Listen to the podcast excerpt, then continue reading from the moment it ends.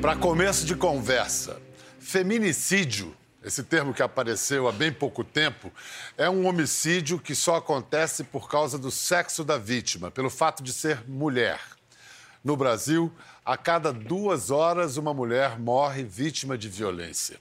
Apesar do número de homicídios de mulheres ter diminuído no ano passado, o de feminicídios aumentou em 12%, segundo o monitor da violência do G1. Na origem latina da palavra violência está o sentido de violação. O ato de violar, violentar, pode ser físico, psicológico, sexual, patrimonial, moral. Hoje nós vamos acolher relatos de mulheres que passaram por violações.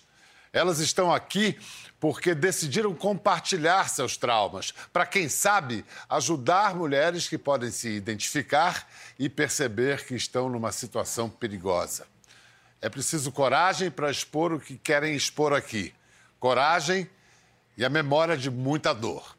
A primeira voz que vamos ouvir é a da estudante Isabelle Santana, que vem acompanhada da promotora de justiça especialista no combate à violência contra a mulher, Gabriela Mansur. Por favor, recebam com aplausos.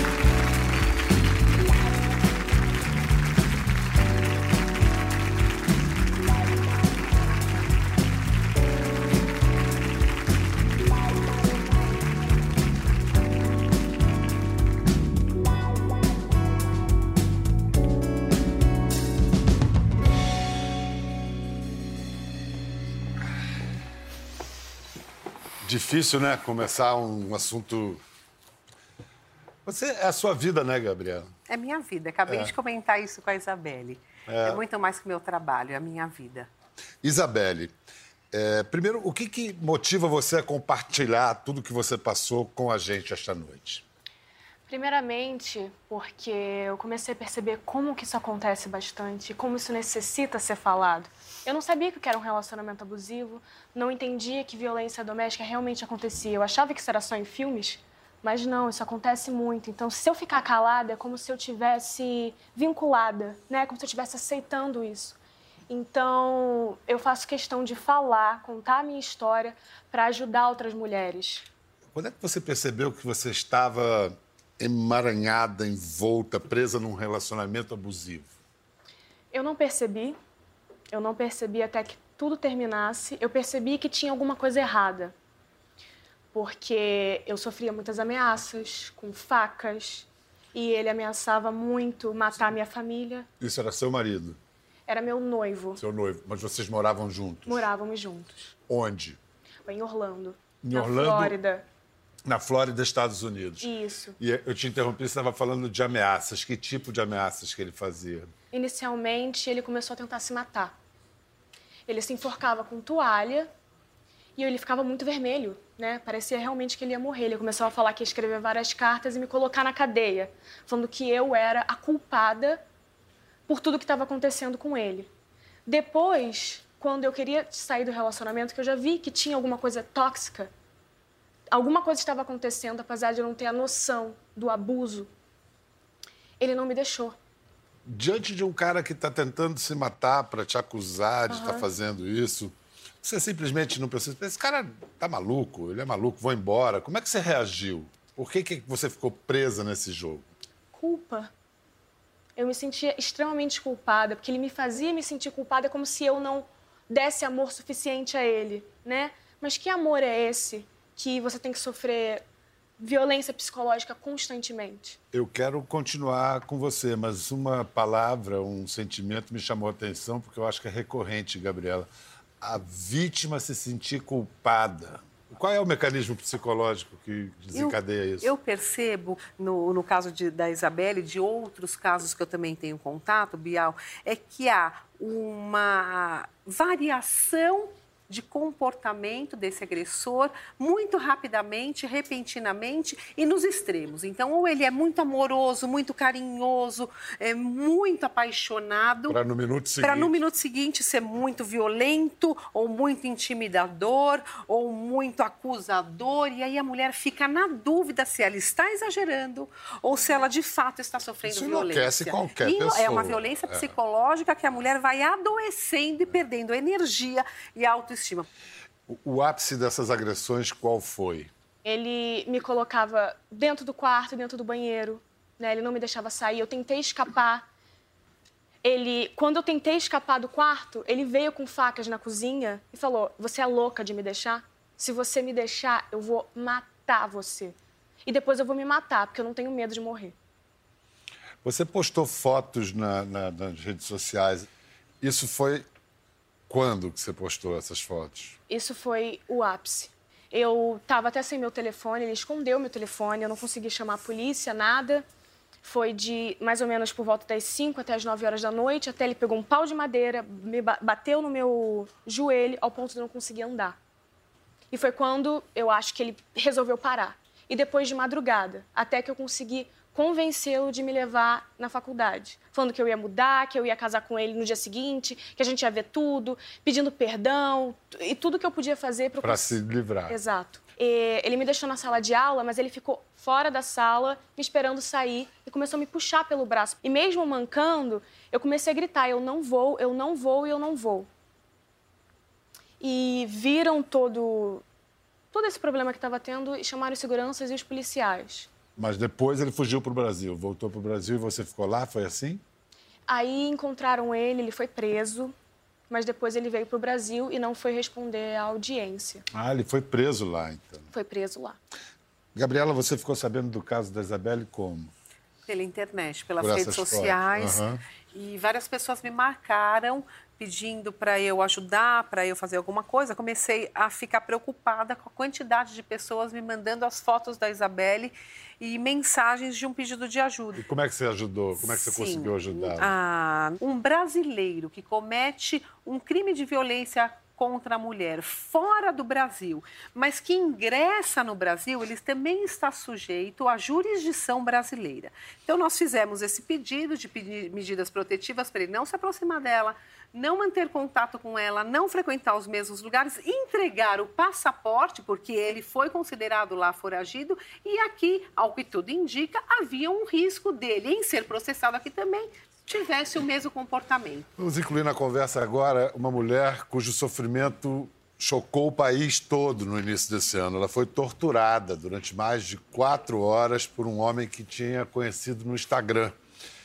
Ela sobreviveu por um triz. Por favor, seja bem-vinda, Elaine Caparrós.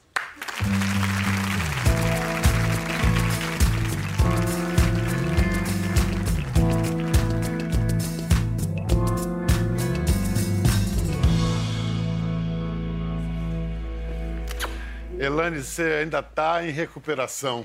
Você já ainda não está 100%. Você está em que momento da, da reabilitação? Porque as suas fotos nas primeiras páginas do Brasil todo eram uma coisa assim, como é que essa mulher está viva? Assim? Exato. É, ele desfigurou bem o meu rosto e eu, eu acho que eu estou em 50% de recuperação, porque a, a parte do meu rosto que foi fraturada, né? Uhum. A área orbicular, nariz, ainda não não ainda não não, não consolidou. Consolidou isso. Uhum. Ainda não consolidou, então está mais inchado e o olho esquerdo que teve um descolamento de retina também ainda não, não voltou 100% ao normal, entendeu? Ainda a previsão está... é que vai voltar tudo ao normal, normal? Seis meses, só Seis passaram meses. dois meses. Está se recuperando bem, muita é, garra, né? Eu ainda sinto alguma dor aqui, porque eu tive uma perfuração na pleura. Hum. E eu sinto dor ainda, de vez em quando. Você vai precisar passar por mais alguma cirurgia, não? Então, só dá para avaliar depois de seis meses. Antes disso, não dá para saber. Eu sou, tô bem diferente do que eu realmente sou, né? Uhum. Então é muito ruim você se olhar no espelho e não se reconhecer. Mas deve ser muito bom olhar e ver que você não morreu, né? Porque Isso. foi por um triz, né, Elaine? Exatamente, foi. E, e, realmente foi por um triz, porque é, era uma questão de minutos. Isso, exatamente. Teria sido tarde eu demais. Fiquei três dias no CTI, né? Ao todo foram sete, di sete dias de hospital. Eu precisei é, fazer transfusão de sangue. Eu tive insuficiência renal. Foram vários. Nossa, eu fiquei sendo medicada 24 horas por dia durante sete dias, ininterruptamente antes de acontecer, que impressão você tinha do agressor antes de conhecê-lo pessoalmente? Assim? Então, é, inicialmente ele, ele entrou em contato comigo através do Instagram e começou a puxar um assunto. E eu falei para ele, me convidou para sair, eu falei, olha, não tenho interesse em sair com você. Eu fui bem clara e objetiva. Não tenho porque você é mais novo, entendeu? Eu não quero. Aí ele, ah, mas vamos fazer amizade, qual o problema? Quero ser seu amigo. Aí eu pensei, bom, para ficar batendo papo, qual o problema realmente, né? Não tem nada uhum. demais. Então, é, ao longo desses quase oito meses, nós tivemos muitas conversas onde ele sempre demonstrou ser uma pessoa absolutamente normal, íntegro, é, sempre falava do trabalho dele, bem articulado, inteligente. Então, eu nunca me pare... fazia o esporte, que é o mesmo esporte do meu filho, né? Jiu-jitsu. Então eu nunca imaginei que ele fosse fazer algo, qualquer coisa desse tipo, entendeu? E ele foi sempre insistente. Eu, eu imagino que, diante de um choque tremendo como esse, a própria memória da noite, deve, você deve ter lembranças muito embaralhadas ainda, ou agora, aos poucos, você está começando a lembrar de uma forma mais ordenada o que aconteceu? Não, a questão, Bial, é que depois que passou esse tempo, hoje eu consigo raciocinar melhor sobre aquele dia. Eu não tenho lembranças completas de tudo que ocorreu, mas eu, eu tenho certeza que ele me drogou. Hoje eu não tenho dúvidas. Hoje eu tenho certeza que ele me drogou. É, hoje, quando eu paro para lembrar que ele deu um nome errado na portaria, e, e, a pergunta que ele me fez dentro de casa é, sobre a minha opinião de um amigo dele que tinha muita raiva de uma pessoa e que tinha vontade de matar essa pessoa. Então, hoje eu sei que ele estava falando de mim. Ele foi lá, eu, eu, eu creio, eu tenho convicção que ele foi até a minha residência para fazer o que ele fez. Eu acho que ele já estava decidido a isso a nossa ideia era mostrar as fotos. Pode mostrar. Pode mostrar? Com certeza. Porque são imagens é terríveis. Verem eu, eu, como é a realidade. É, isso foi antes de tudo acontecer. Foi no dia. Foi no dia, foi no próprio dez dia. minutos antes dele chegar, Sim. eu mandei essa foto para uma amiga minha, que foi uhum. que mora no meu prédio, porque eu tinha combinado com ela que meia-noite eu ia subir para a gente bater papo. Uhum. Aí eu falei, olha, eu vou receber um, um, um, um amigo, um conhecido, né? Falei, eu vou receber um é. conhecido aqui em casa e a gente vai, vai beber um vinho. Ele ficou de chegar, tipo, nove e meia, dez horas. Mas eu calculei, tipo, a gente vai assistir um filme uma hora e meia, duas horas, meia-noite eu subo no seu apartamento. Uhum. E, e, eu mandei essa foto para ela. Eu falei, olha como eu estou. Aí mandei a foto, coisa de amiga, né? Coisa Sei. de mulher. Uhum. Daí, dez minutos, ele chegou. Depois... Depois de quatro horas, eu estava assim. Quatro horas sendo esmurrada, direto, me, me mordeu, tem as marcas das mordidas ainda, né? Ó. Ele arrancava pedaços de carne do meu braço e cuspia como se ele fosse um canibal. Aqui, ó. É. E aí ele veio dar uma mordida no meu rosto e na hora eu tive a ideia de colocar a, os dedos na boca dele, enfiei minha mão dentro da boca dele, ele me deu uma mordida nos dedos e quase arrancou os meus dedos, ficaram pendurados aqui. Que sinais na aproximação entre eles dois já poderiam identificar? O que, que poderia sinalizar que tinha alguma coisa ameaçadora? Nada? Eu acredito que, do ponto de vista penal, nós temos aí é, várias circunstâncias que acabam impedindo a mulher de ter liberdade de expressão, liberdade de escolha, de fazer aquilo que ela quer e sempre censurada. Tanto que esses crimes, eles são marcados, Bial, por crimes de ódio, circunstâncias de raiva, para deixar marcado aqui quem manda sou eu. Estou achando você forte, Sim. estruturada. É, que tipo de sequelas ainda persistem?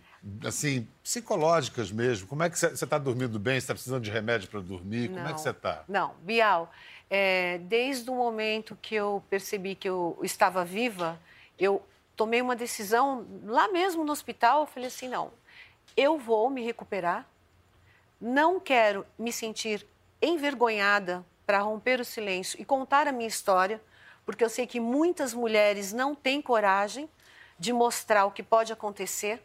E eu, eu achei que eu deveria é, levantar essa bandeira para mostrar para todas as mulheres que não existe idade, hum, classe social, pode acontecer com qualquer uma. E deixar um alerta para que todas procurem ajuda. Muito bacana Melhor, é. ter você aqui, assim, falando desse jeito, dois meses depois. Admirável, admirável. É, a vida hoje é essa, né? Rede social, as pessoas se conhecem, Sim. acham que se conhecem. Que tipo de orientação você dá, especialmente na, nas relações virtuais? Aquela mesma história, Bial. Sabe quando a gente, a filha vai sair ou a mulher vai para a rua e você fala, não fala com estranho, não sai com pessoas sozinhas? É a mesma situação. A vida mudou, as formas de se relacionar mudaram, as pessoas também têm que mudar mas as pessoas têm que saber a não julgar o comportamento das outras, porque se ela não tem um apoio para denunciar, para ir em frente, ela poderia não estar aqui com essa força que ela está.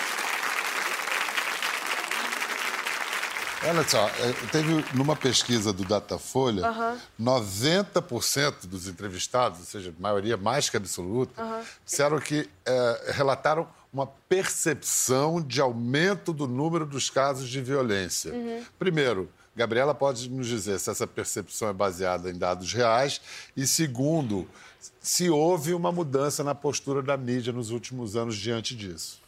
Dois aspectos há sim um aumento da violência contra a mulher, Biel, tanto do ponto de vista de mais denúncias, mais mulheres se conscientizando, procurando ajuda, porque não querem ser as próximas vítimas, estão com medo. E isso é positivo porque a mídia fez um trabalho é, importante para mostrar para a mulher que se ela não denunciar, se ela não procurar ajuda, ela pode ser uma vítima de um feminicídio. Do outro lado, nós temos um aumento da violência contra a mulher, infelizmente. Tem como dizer, tem como dizer a que se deve isso?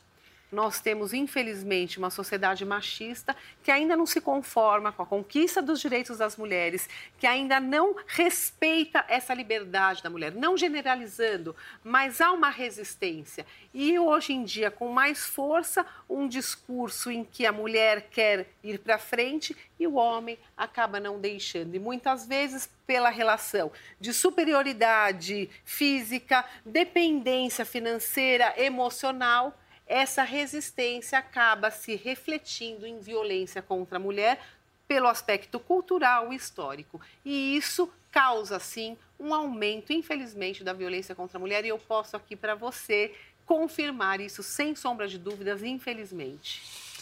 Olha, a gente vai receber agora mais uma mulher vítima de agressão.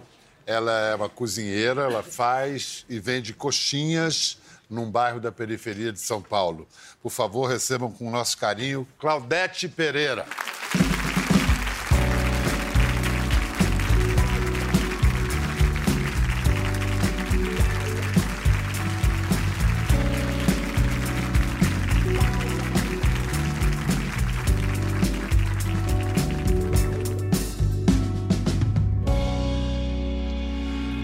Claudete, fica à vontade. Você estava acompanhando a nossa conversa, né? Eu imagino, Claudete, que essa bengala, é, é, o fato de você estar tá mancando, tem a ver com o assunto que a gente está é. Tá conversando. É. Como é que isso aconteceu? É, ciúme, né?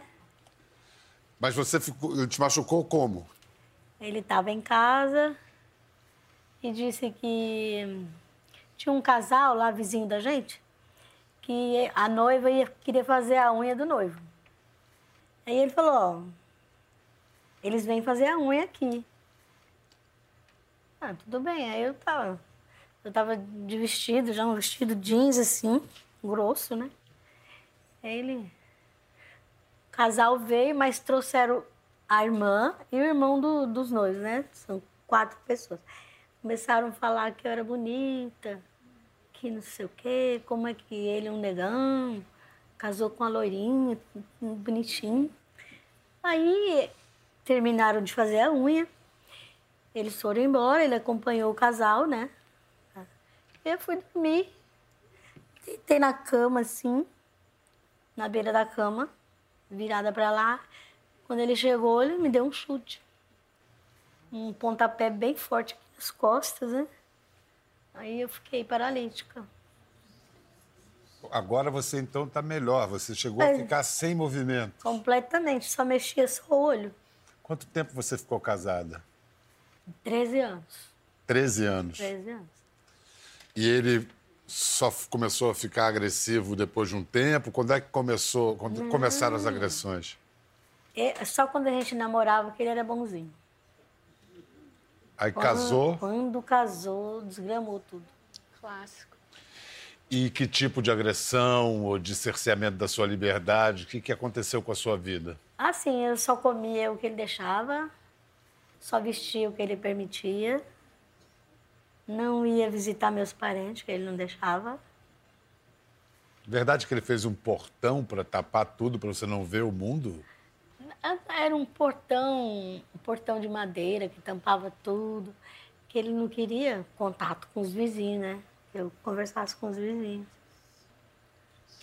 E violência física era algo constante? Eu tinha muito medo dele, né? Você tinha muito medo Tinha dele? medo dele. E Mas ele tinha as horas carinhosas dele, né? Ele- Ah, ah, ah, o que eu estava falando é o que estava falando a juíza, a alternância entre a violência É. e a, e a- Isso aí me dava esperança de que ele, ele ia mudar. Você acreditava que ele ainda ia mudar? Ah, é, que isso não ia acontecer mais. Não teve nenhum momento que você vou reagir, vou fazer, pensou, tentou reagir? Como assim? Que olha, não está certo esse homem que está fazendo comigo. Vou denunciar, por exemplo. Você pensou em denunciá-lo? Não. Por quê? Não que eh, eu tinha lá no coração que ele ia mudar, né? Você achava que ele ia mudar? Eu imaginava que ele ia ser um marido como foi meu pai. Quando você se machucou a ponto de ficar paralítica, os médicos que te atenderam não estranharam? Sim, chamaram ele à parte e perguntaram que tipo de acidente foi, que pancada foi, como foi, né? Que aquilo tinha sido uma pancada muito séria, que rompeu a medula. E que eu podia me considerar cortada ao meio. Ele falou que eu tinha sido assaltado, que o cara tinha me dado um soco.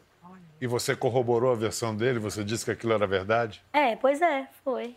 A sensação que eu tenho ouvindo esses depoimentos de vocês três, aparentemente tão diferentes, de classes diferentes, de origens diferentes, mas tem um, um território comum, né? E, e me parece que são a exceção, porque sobreviveram em primeiro lugar.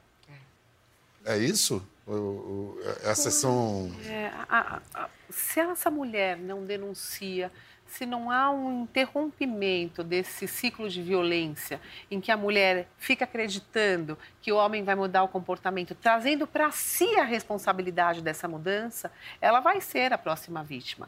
É difícil, Bial, nós termos um caso de feminicídio em que o homem acordou, nunca cometeu violência contra a mulher e falou: hoje eu vou matá-la. É uma escalada da violência. Há quanto tempo você se libertou, Claudete? Graças de Deus, faz mais de 20 anos. Mas ficou a sequela, né? Ficou essa lembrança para sempre, né? Ficou quatro filhos para me criar, sem, sem me dar pensão. É, A questão de classe faz alguma, alguma diferença, Gabriela? do acesso à justiça. Tem dois pontos. Muitas vezes as mulheres ricas escolarizadas, elas sofrem violência, elas não vão na delegacia denunciar, mas elas conseguem contratar um advogado, eh, ter mais acesso à justiça. Porém, elas têm mais vergonha de se expor.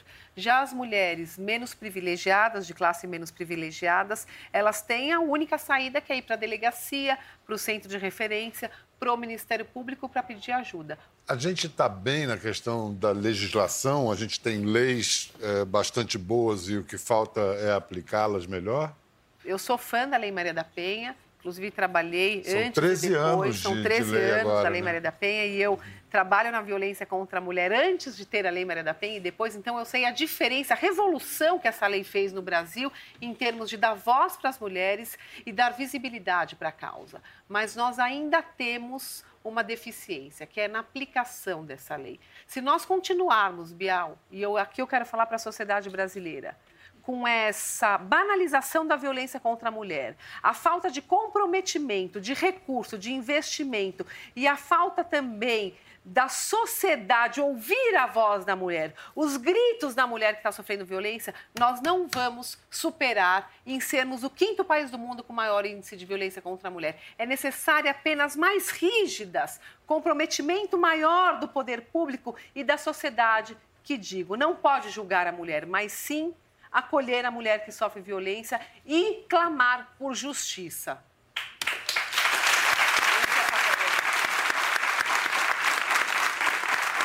É, eu soube que depois do caso da Elaine, o agressor era um advogado. Sim, é um tinha, advogado. ele tinha feito a prova quatro dias antes e passou.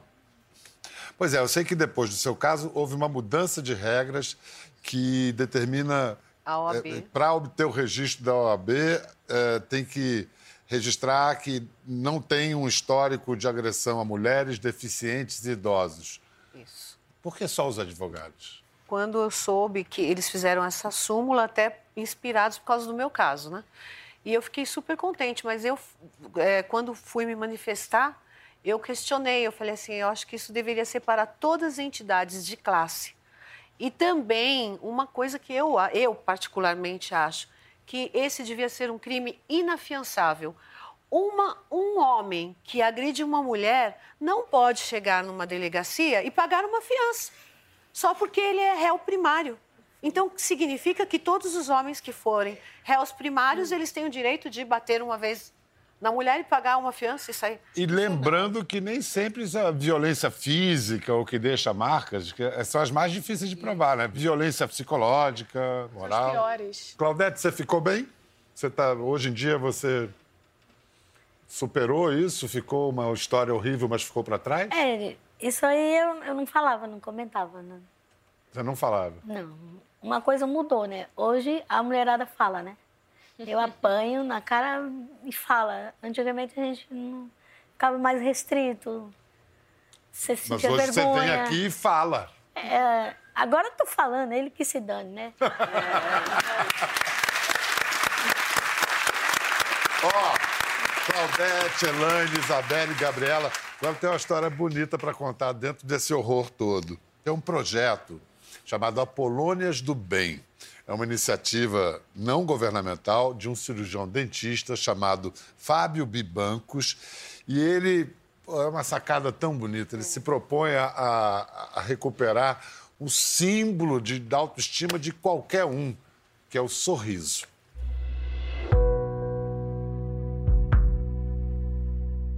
Eu fiquei muito tempo com ele, eu namorei bastante tempo com ele, mas casada.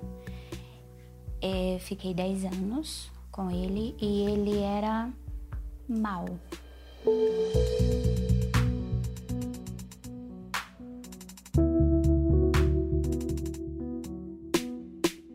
Santa Polônia é a santa dos dentistas. Ela foi canonizada por ser uma mulher que, ao ser torturada, eram, a forma de tortura que ela recebia era a extração dos dentes.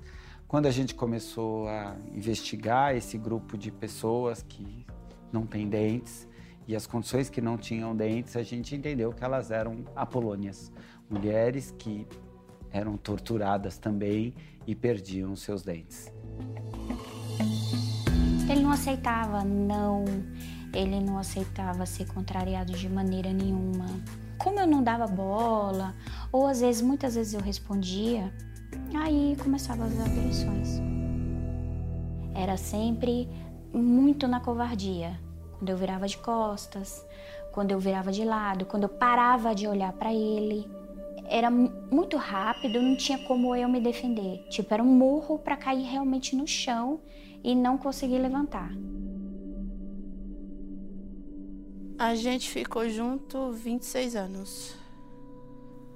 Ele vinha pra me agredir, mas minha filha não deixava. Aí ele começou a agredir ver- verbalmente. Que era um lixo, que eu não servia pra nada, que mulher gorda que nem eu não ia ter ninguém na vida. E aí eu fui me frustrando. Eu perdi os dentes, né? nessa, nessas agressões. E foi horrível.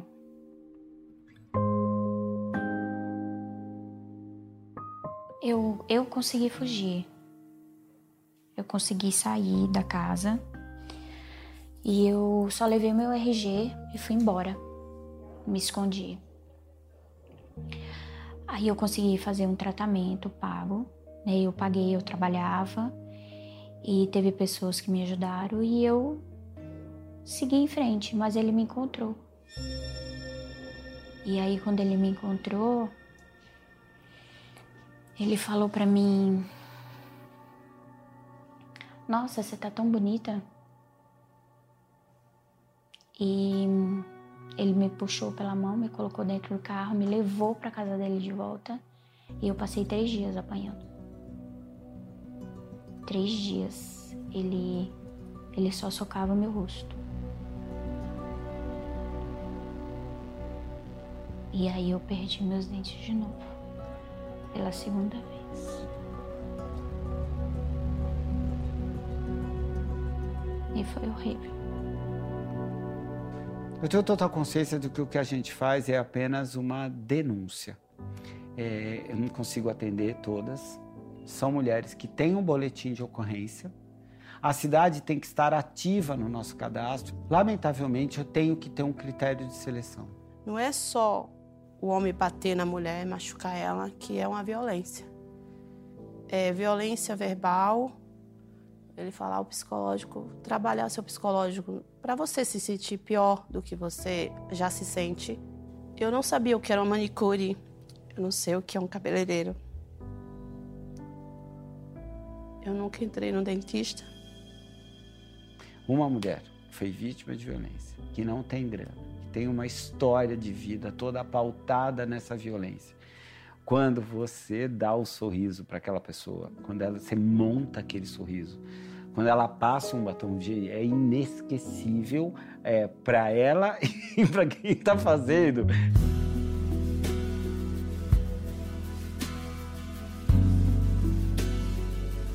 Quando eu terminei o tratamento, eu juro a você, eu não acreditava. Até hoje, assim, eu, eu me olho no espelho e falo: Poxa vida, eu tô de volta. Sou eu. É muito bom isso.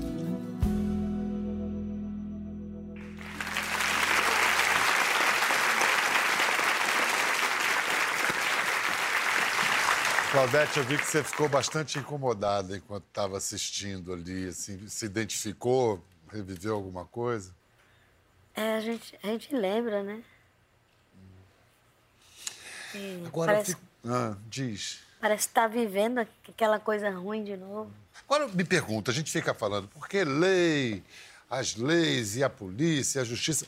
Eu queria uma coisa mais prática, assim, a mulher se defender.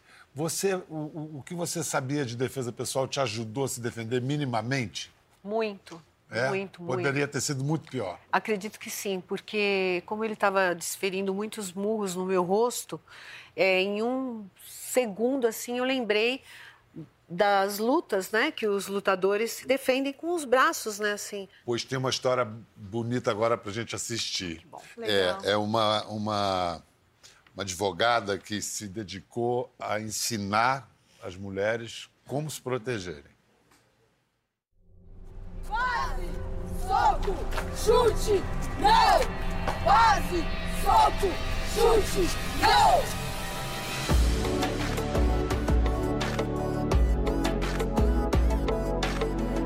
O projeto começou por volta de 2016 quando eu ainda era policial civil, no atendimento à violência contra a mulher. Eu senti uma certa impotência em relação a só fazer a parte que o Estado podia fazer. Eu sentia que a gente precisava de outros instrumentos, outras formas de agir por si mesmas nessas situações de violência. Isso é uma agressão muito comum. Como é que sai daqui? Um dos fatos mais marcantes que me fizeram pensar sobre isso foi quando eu atendi uma mulher que era vítima e que mesmo com medida protetiva, mesmo tendo tirado o cara da casa, boletim de ocorrência, inquérito, tudo isso, mesmo assim ele continuava agredindo ela. E aí aquilo me dava uma agonia muito grande, não importava o que a gente fizesse do ponto de vista legal. Aí eu fechei a porta da minha sala na delegacia e falei assim: olha, vamos. Vem cá, a próxima vez que ele chegar e, te, e tentar te agredir, eu vou te ensinar como é que você se defende disso. E pá, ela aprendeu e uma semana depois ela voltou na delegacia agradecer, tipo, com chocolate na mão. E aí aquilo me chamou muito a atenção. Eu falei, eu acho que isso pode ser realmente eficaz, pode fazer diferença na vida das mulheres. Chamei a Pamela, que também é atleta de judô, e a gente começou a criar técnicas simplificadas estudando os casos mais recorrentes. Então a gente segura nos dois pulsos. Eu prefiro nadar aqui. E aqui eu quebro o braço do agressor. Tava com um amigo, eu fui jantar com ele. Ele foi me deixar em casa, no carro dele.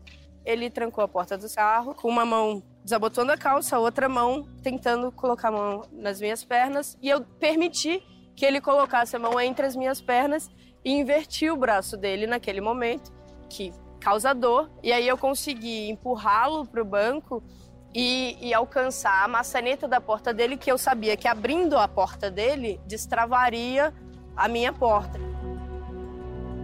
A maioria das violências, elas acontecem assim, com pessoas que a gente conhece e que a gente confia. Volta. O objetivo dos cursos realmente não é fazer ninguém atleta. É sobre sobrevivência, é sobre um mundo que é hostil para as mulheres.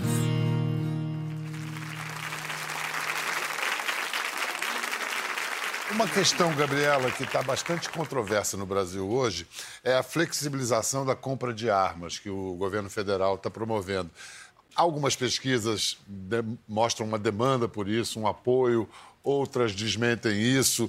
Há uma pesquisa, a mesma do Datafolha que a gente citou há pouco, que diz que 47% dos homens que pretendem se armar acham que o feminismo causa mais prejuízos que benefícios. Então a pergunta é a seguinte: essa flexibilização do, da posse de armas pode ter, gerar impacto na violência contra a mulher ou é melhor a gente nem falar disso? Não, eu posso falar porque isso daí é um conhecimento técnico. A maioria dos casos de violência contra a mulher ocorrem dentro de casa. Há muitos casos que não são cometidos com arma de fogo, são cometidos com arma branca, que seria faca, ou por enforcamento, porque não havia naquele momento pode, podemos dizer assim, uma arma de fogo. Ela uhum. traz um poder intimidatório para a mulher e nós temos que ter, já que está essa flexibilização, critérios de avaliação da possibilidade ou não da posse de arma de fogo. Então, eu fiz uma sugestão ao governo federal, no mesmo, no mesmo sentido de que a OAB fez para a questão da carteira ou não da OAB, a pessoa que tem histórico de violência contra a mulher, verificar não só antecedentes criminais, mas aquela pessoa que requereu a posse de arma de fogo tem histórico de violência contra a mulher dentro de casa. E sim, se for deferida essa posse para essa pessoa, é uma situação de risco que deve ser fiscalizada de perto pelos poderes públicos, porque senão seria uma irresponsabilidade. Esse é o meu entendimento. Então a gente falou de repressão, de defesa e também tem a parte da educação, da transformação da cultura. Quais são os melhores caminhos aí para a gente educar a sociedade brasileira sobre esse tema? Bom, falar sobre violência contra a mulher desde sempre não é questão de ideologia de gênero. Aqui nós estamos falando de direitos iguais. De Qual não... a diferença? Ideologia de gênero é a autodeterminação da pessoa, a orientação sexual, se ela é, como ela quer ser vista na sociedade, como ela quer, qual é o estereótipo dela. Nós não é estamos, é disso. Não é disso que nós estamos falando. Nós estamos falando da questão da diferença entre homens e mulheres na sociedade. A mulher ainda é tratada numa situação de submissão e nós não podemos deixar de falar sobre isso e ensinar desde sempre nas escolas que homens e mulheres são iguais perante a lei. Não tem um app que ajude a mulher a se defender? Vários, ah, tem já? Tem vários. Tem o aplicativo Penhas, que Como é a violência funciona? contra a mulher. Funciona, é um, um meio de informação para a mulher. Lá ela tem onde procurar ajuda, tem chats de conversa com outras mulheres que sofrem violência, o endereço das delegacias, o que é crime de violência contra a mulher, o que não é crime. Mas quando tá para acontecer assim, pode fazer a denúncia na hora, pedir socorro? Nesse caso, pode. Nós temos hoje em dia o SOS Mulher, também desenvolvido pelo governo aqui do estado de São Paulo, que faz esse pedido imediato para a mulher que tem medida protetiva e ao descumprimento da protetiva. Nós temos botão do pânico, nós temos o aplicativo Mete a Colher, que é muito bom também. No meu site, Justiça de Saia, tem Mete a colher, eu presumo que então é um terceiro, que se Sim. vira uma situação de violência, pode atuar. Por exemplo, hoje a gente grava tudo, né? Se gravar um áudio assim, isso serve como prova, né? Serve como prova o áudio, os prints de conversas por WhatsApp. Aliás, a maioria dos casos de ameaça e ofensa tem sido feito por WhatsApp. Esse print, ele é válido como prova, já assim determinou o Conselho Nacional de Justiça. Então, tudo isso deve ser é, utilizado para o auxílio da mulher e para facilitar a denúncia, para que essa mulher tenha o mais rápido possível uma ajuda da sociedade e do poder público. Bom, queria agradecer muito a coragem, a generosidade e força de vocês de virem aqui. Uma última palavra, Claudete, Elaine. É muito diferente, né? Porque na minha época a gente não podia nada, não conseguia nada, nem tinha tanta ajuda como tem hoje, né? Parabéns pela coragem que elas têm que eu não tive. Ainda não tá bom, mas já melhorou um bocado, né? Obrigado, gente. Valeu, até a próxima. Gostou da conversa? No Globoplay você pode acompanhar e também ver as imagens de tudo que rolou. Até lá.